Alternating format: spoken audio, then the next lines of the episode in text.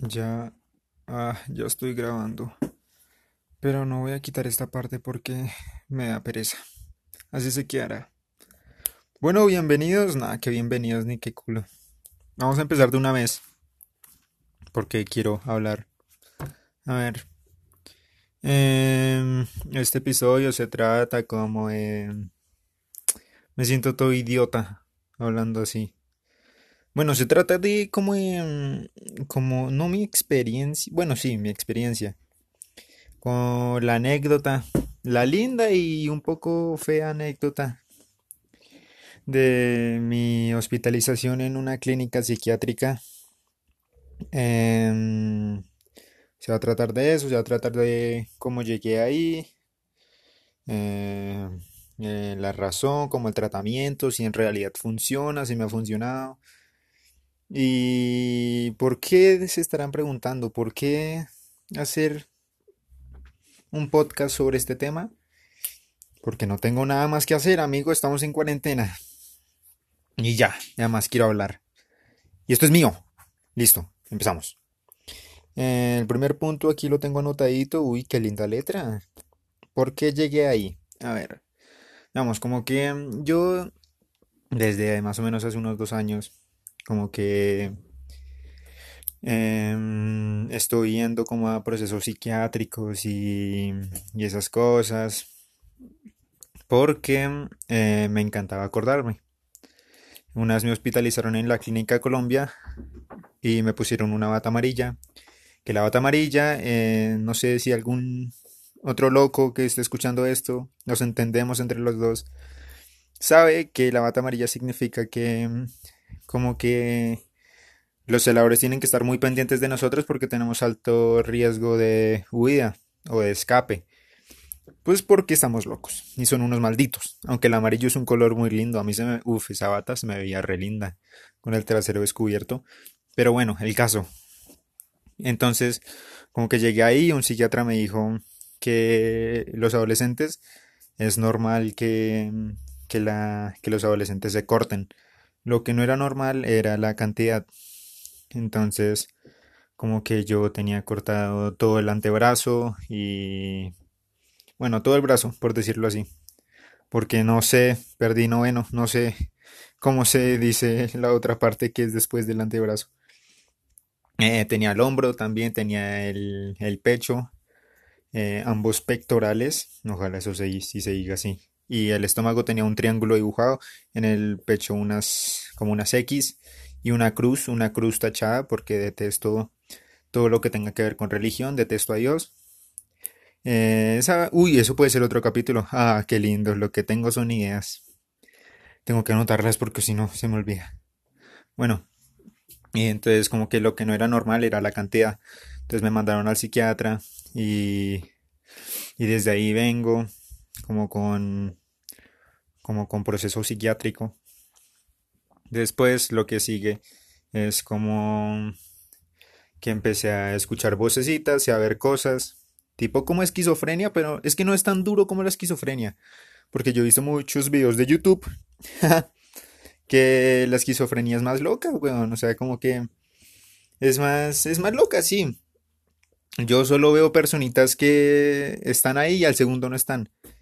Y ya, y escucho cosas, sí, escucho voces de chicas, de chicos y de niños. Eh, pero me gusta, porque cuando estoy solo a veces me dicen cosas lindas como te quiero, como eres feliz.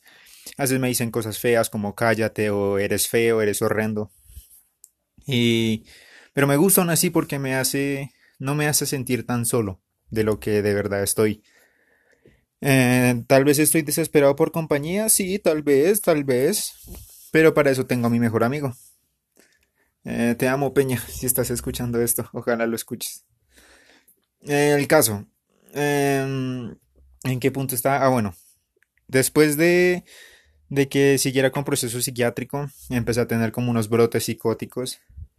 Estoy diciendo muchas palabras muy complicadas, gracias. Yo tampoco sé qué significan. Pero por lo que he escuchado de mis psiquiatras es como que me vuelvo re loco. Es como como cuando uno le oprime en un botón y uno se vuelve re loco y uno empieza como a explotar contra todo. Em, ¿Y qué? Y... ¿Yo qué estaba hablando? Ah, sí. Como que me empezaron a dar brotes psicóticos. Y también como en un brote psicótico, yo tenía una guitarra, me encanta tocar guitarra. Tengo una eléctrica y tenía una acústica. La acústica la cogí a puñetazos, me rompí la mano. Bueno, o sea, no me la rompí, como que me saqué mucha sangre y ya. Y la rompí a puñetazos y como que me dio... el doctor me dijo que eso había sido un brote psicótico. Uf, hermano, perdón, pero es que me acabo de comer un helado de locos. Y bueno, ya, perdón. Uy, menos mal no lo olieron. Bueno, ya el caso. Como que me dio un brote psicótico y, y empecé a pegarle puñetazos a mi guitarrita, lo cual me arrepiento mucho porque mi guitarra era hermosa. Y la rompí y me quedé sin guitarra y al mismo día me escapé de la casa y me mandé a hacer como nueve tatuajes en un solo día porque tenía mucha plata y soy un despilfarrador de plata, el infeliz. Así que me arrepiento de eso. Y también fue para sentir mucho dolor. Eh, fueron 11 horas de estarme tatuando. Nos fuimos por allá para el sur. O sea, con los tatuadores yo estaba solo. Solo yo y mi tabla. La cual no la sé montar y la, la cargo en la mano todo el tiempo porque soy un imbécil que aparenta ser un skater. Y básicamente por eso. Por cortadas excesivas. Por eh, brotes. ¿qué, ¿Cómo había dicho? Cortadas excesivas. Por brotes psicóticos. Y por indicios de esquizofrenia. Eh, y ya. Entonces, por ahí inicia el tema psiquiátrico, más o menos. Un día fui a unas clases de skate en el Movistar Arena porque me gusta el skate, aunque ya no voy a ir más porque me da miedo romperme un hueso. Así que como que fui al, al Movistar Arena y volví y me entró en el... Es como si alguien insertara ideas en mi cabeza. Alguien insertó la idea de matarme. Entonces como que yo dije que, bueno, sí, ¿por qué no? Puede ser una buena idea. Y me fui a la Virgilio Barco, todo estaba siendo hermoso. Em, me tomé 30 pastillas de quietapina, la cual es un suplemento para dormir. No sé si tiene melatonina, creo que no. Lo cual genera dependencia y esas pastillas hicieron que no pueda dormir. A no ser que me meta una risperiona, una carbonato de litio y una fluoxamina. O sea, son 5 pastillas al día, lo cual es un asco. Pero bueno, la vida de un idiota, ¿no? Entonces fui, era, era el suicidio perfecto, hermano, como que yo estaba, me fui para la Virgilio, que es mi lugar favorito en todo Bogotá. Me fui con mi armónica, me fui con mis libros, que yo leo manga, porque sí, puede ser que sea un otaku, porque no me baño, veo anime y me gusta el manga. Y puede ser que por esa razón no tengo pareja, pero me importa un carajo. Entonces como que mm, llegué, llegué a la Virgilio, empecé a tocar armónica y las palomas se me empezaron a acercar, una paloma se me puso casi eh, como en la rodilla. Fue, fue hermoso, era hermoso. Después llamé a mis papás como para despedirme, me le declaré a la chica que me gustaba, a mi mejor amigo le escribí un mensaje como de adiós, que gracias por todo, bueno, estupidez. Y ahí cuando me tomé las 30 pastillas, uy, me sentí redrogado como a, los 15 minutos yo estaba que no podía caminar, que estaba muy drogado. Uf, hermano, como, como un borracho, pero por tres, ¿sí me entienden? No podía caminar y hablaba así como un estúpido. ¿Sí me entienden? Como que fue algo muy feo. Entonces con mis papás nos fuimos para la clínica Colombia. Y, y como que me, me pusieron la bata amarilla otra vez, hijos de perra. Y me empezaron como a, dar una charla de vida, el sermón, de que no te tienes que matar y todas esas estupideces. Pero bueno, el caso. Eh, después de eso me mandaron para la clínica. Uy, sí, yo, yo sí puedo estar diciendo nombres aquí.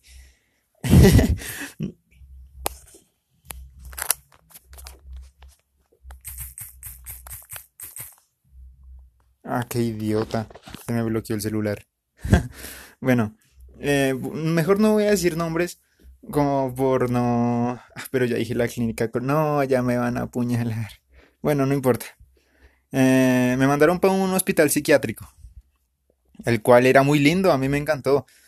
Eh, como las primeras tres horas, porque después fue un asco. Listo, ya, ya pasamos el primer punto, ¿por qué llegué ahí? Segundo, ¿cómo fue el primer día? Uy, el primer día también fue lindo porque llegué y justo llegué como para sociabilizar con las demás personas. Es que uno hizo hospital psiquiátrico y uno cree como que, wow, uf, hermano, ya, como que uno dice, wow, voy a, a tener gente re loca que va a tener camisa de fuerza golpeándose contra las ventanas. Y no, las cosas no son así, son gente que son, somos gente normal, sino que nos dan episodios como, como, como que no van, ¿sí me entienden? Como episodios que la embarramos y terminamos allá. De resto no, somos re tranqui. Los locos somos re tranqui, bro. Entonces el primer día como que hice amigos y, y, ya, fue re lindo. Llegué en una ambulancia, me empecé, me despedí de mi familia, todo. Lo malo es que sí nos despertaban muy temprano. Uf, hermano. Nos despertaban como a las 5 de la mañana solo para bañarnos y después ahí sí podíamos seguir durmiendo. O sea, bañarse para seguir durmiendo. Eh, ¿Qué carajo? ¿Qué les pasa? ¿Qué fastidio? Como que yo siempre que me despertaba, yo la verdad, a veces no me bañaba. ¿Para qué? Toca decir la verdad en este mundo, antes de que nuestro Jesús nos lleve con él. Sarcasmo. Como que mm, yo fingía que me bañaba, pero no. Y después a dormir otra vez rico. Em, primero me pusieron en una habitación en la 401A. Me colocaron. Y era lindo, era lindo, la verdad. Conocí un chico que dibujaba muy bien y me enseñó, aunque no aprendí un carajo. Conocí otro chico que también le gustaba el rock, así que me la pasé mucho con él. Era muy buena onda. Había gente muy buena onda. Conocí un, adulto que me enseñó a hacer yoga. Uy, ese señor lo adoro. Es lo mejor del mundo, porque me enseñó a hacer yoga, empezamos como a meditar como muy espiritualidad, pero con el universo, uff, era una cosa muy linda. Cuando subíamos a la terraza hacíamos yoga, ah, era muy lindo. Esas cosas sí la extraño, porque ahora estoy solo. Y, ya, pero también en, en esos días me entró como un ataque de ansiedad.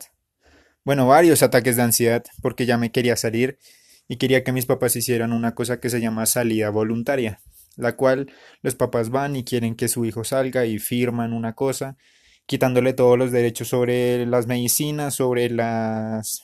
¿Cómo se dice cuando alguien necesita una... como una excusa médica? Como... Bueno, no sé, no me acuerdo en este momento. Entonces, como... Creo que sí se dice así, excusa médica, ¿no? Qué estúpido. bueno, como que se, se desligan de todo sobre el paciente. Pero aún por al contrario, no que a cambio sale el paciente, salía voluntaria. Entonces yo le suplicaba que me sacaran, que... Uy, eso yo me puse a llorar re loco, weón. Yo, eso estaba, estaba llorando, estaba, me, temblaba todo, me temblaban las manos ahí en, en medio del hospital. Y como que... Mm, uy, de hecho me estoy poniendo a temblar ahorita que lo estoy recordando, qué loco. eh, ahorita tomarme mis pastillas y a dormir. Bueno, ¿y qué? Eh, como que una, una enfermera, una auxiliar me, me, ayudó, me dijo que yo pensara que eso fuera como unas vacaciones.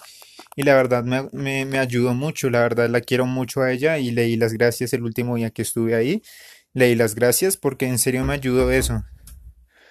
Eh, me ayudó como a, a estar más tranqui, como más relajado.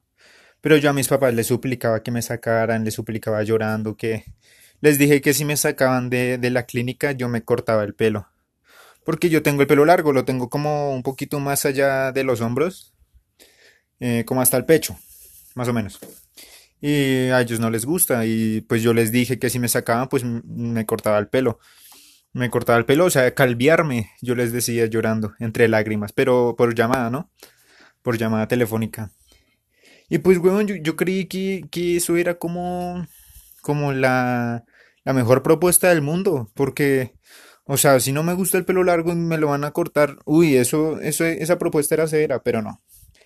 Me dijeron que no y eso fue como al tercer día. Y me tuve que tragar como 12 días más allá. Estuve 15 días.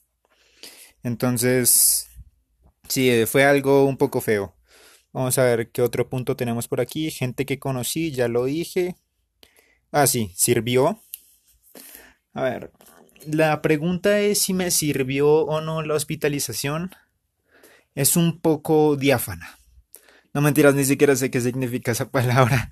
Es un poco confuso, weón. Como que... Como que no sé si me sirvió y no sé si no me sirvió. O sea, yo supongo que sí me sirvió porque ya no pienso en muerte. O sea, pienso como que me quiero ver de grande, ¿sí me entienden? Como que, que quiero ver hasta qué punto llego o, hasta dónde llego, como que alcanzo a lograr bajo mi propia fuerza o una vaina así. Y como que siento que no me sirvió también porque me dejó muchas cosas malas, como malas consecuencias, como que siempre que me voy a dormir me da miedo despertarme otra vez en la clínica. Porque imagina, tú estabas ahí durmiendo y te prendían la luz y la luz estaba literal encima de tu cama. Y lo hacían así, el diseño era para que, para que te despertara la luz. Infelices. Eh, pero también allá conocí gente muy buena, conocí auxiliares que me ayudaban en mis ataques de ansiedad.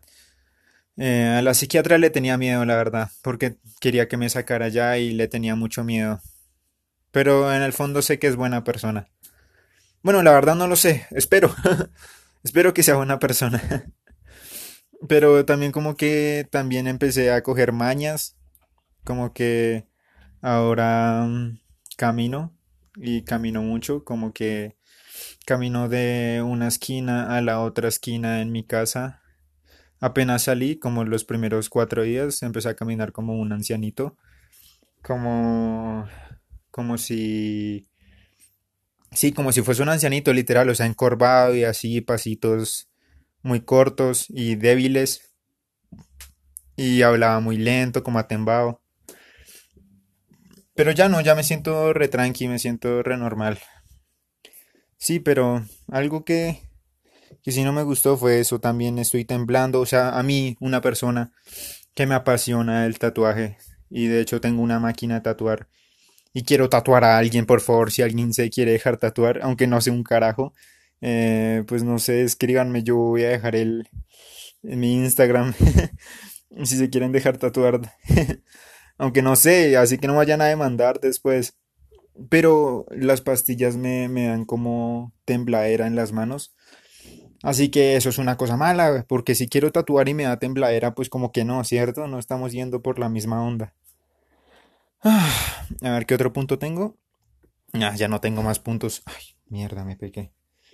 Pero sí, esas cosas sí son un poco malas. Lo, único que podría decir es que si alguien tiene como, como problemas o, pensamientos, pensamientos que saben que están un poco retorcidos o no están mal, como que siempre pueden como, como hablarlo, pero no, no el típico discurso de, ay, háblenlo con sus padres o con Jesús, no, eso no, háblenlo con amigos, o, por ejemplo, yo utilizo a, Peña, bueno, a mi amigo, no voy a decir nombres, mierda, la cagué. bueno, utilizo a mi amigo como, como, como un psicólogo. Así que él, yo a él le cuento todo.